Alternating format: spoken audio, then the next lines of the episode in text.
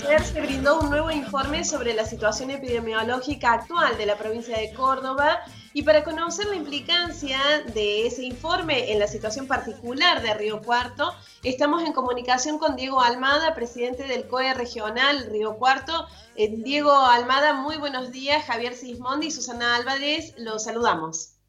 Hola Susana, Javier, buen día. Buen día a toda la audiencia. ¿Qué tal, doctor Almado? Un gusto poder dialogar nuevamente con usted. Bueno, ayer el ministro Cardoso aseguró que actualmente hay un amesatamiento de casos por alta casuística.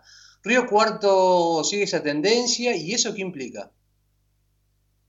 Sí, Río Cuarto sigue esa tendencia, ya lo había expresado también en el informe epidemiológico que brindó eh, el Internet de Gamosa unos días atrás y en todo el el territorio, digamos, del COE regional, se ha podido observar eso. Eh, esperemos que, sea así, que se siga manteniendo esa meseta y que y que pueda y que este sea realmente el pico de la enfermedad, ¿no? Somos muy respetuosos de este de este COVID, estamos aprendiendo todos los días de él.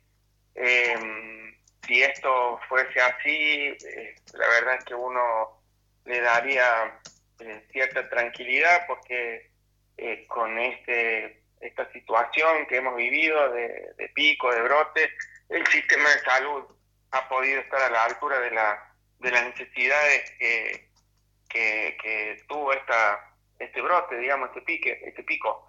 Eh, de todas maneras, insisto, somos extremadamente respetuosos y mesurados con esto porque sabemos que es multifactorial sabemos que, hay mucha gente acumulada, susceptible todavía, es decir, que no ha, no ha padecido la enfermedad y si no tenemos una conducta social, individual, que, que haga que, que colabore, digamos, con esto, con el sistema de salud, eh, lógicamente siempre estamos, el mayor desafío es que, que se mantenga, ¿no es cierto?, para que no, para poder hacerle frente a la situación.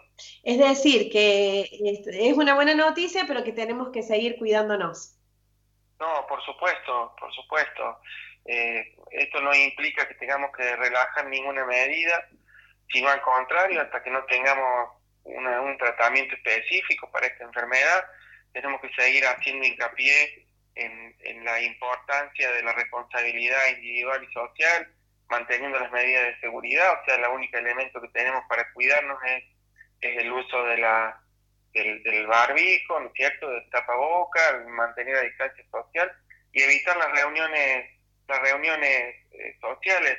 lamentablemente todavía seguimos viendo gente que quienes estamos, digamos, en la trinchera desde hace mucho tiempo, eh, la verdad que nos duele ver a gente que afrenta, hace una afrenta contra contra ese esfuerzo, ¿no? Eh, como desconociendo, como, como provocando, y, eso es, es lamentable.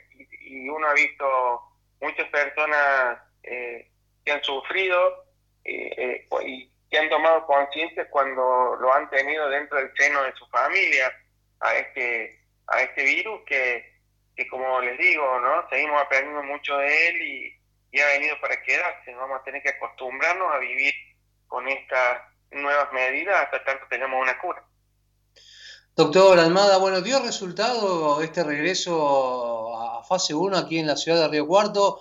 ¿Y cómo se puede determinar eso, no? Podría decirse que, que sí, en virtud de los números, ¿no? que son incontratables el amesetamiento de los casos y fundamentalmente hay dos o tres indicadores que también así lo, lo, lo refieren eh, el, fundamentalmente el, índice de duplicación de casos. Eh, antes de esto había un índice de duplicación que, que se daba cada siete días y ahora está en el orden de los 30 días, incluso unos puntos por encima de la media provincial, eh, con la medida de restricción en los distritos que, que se aplicó el DNU. Y, y otra de las cuestiones es que, como le decía, gracias también al esfuerzo, al acompañamiento de todas las instituciones, de todos los actores, ha permitido que el sistema de salud no, no haya colapsado hasta el momento, ¿no? E incluso haya bajado unos puntos el índice de ocupación de cama en los últimos en las últimas semanas. Y en el interior de la provincia, doctora Almada, ¿cómo se están desarrollando los operativos? ¿Cuál es la situación de la región? Y Susana, nosotros venimos desarrollando un, un plan que, eh, que, está integrado, digamos, con la, todas las intendencias de todos los corredores, son 79 localidades, prácticamente las hemos podido visitar a todas eh, con un equipo interdisciplinario que tiene dos ejes centrales. Uno que es una brigada de atención rápida para asistir en el caso de que haya un brote o alguna complicación que nos demande alguna de las localidades debido a que tienen poca infraestructura, digamos, sanitaria, por ahí algunas localidades pequeñas, y otra y otro grupo de personas que está acompañando al desarrollo de los comités de emergencias locales donde se viene trabajando eh, de manera continua y sostenida con este equipo interdisciplinario, está integrado por, lógicamente, por agentes de salud, por, por miembros de epidemiología, por el DUAR, por el PAMI, ejército, policía, bomberos, es decir, todos los agentes necesarios para poder colaborar en esta dinámica de, fortalecer las estructuras sanitarias de primer nivel.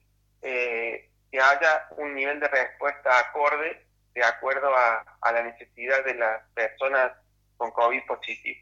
Eso se ha integrado en una mesa de salud eh, y la mesa y hay un, grupo de, pacientes febriles donde se está trabajando de manera coordinada el sector público y el privado y nos ha permitido de alguna manera ofrecer toda la capacidad operativa del sistema y que, como les decía, eh, hayamos eh, podido dar respuesta hasta este momento. Recordamos que estamos en comunicación telefónica con el doctor Diego Almada, titular del COE Regional Río Cuarto.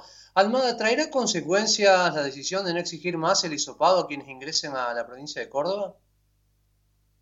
Eh, a ver, creemos que esto, digamos, compartimos la, decisión de, a nivel nacional eh, en virtud de que todos los distritos están afectados, ¿no? confiamos en que, eh, si bien tuvo en alguna oportunidad una un efecto, digamos, positivo, porque había distritos que estaban mucho más afectados que Córdoba, en este momento eh, la, indicación es concentrar los recursos eh, en, precisamente en extender los diagnósticos, en, en poder este, dar respuesta, en fortalecer el sistema de salud y no tanto, digamos, en esta en esta condición que se pedía en un determinado momento, ¿no? Va, tiene que ver con la dinámica, con la, condición dinámica de esta enfermedad y lo que nos va exigiendo a lo largo de, la, de lo vivido ya y aprendido en la pandemia.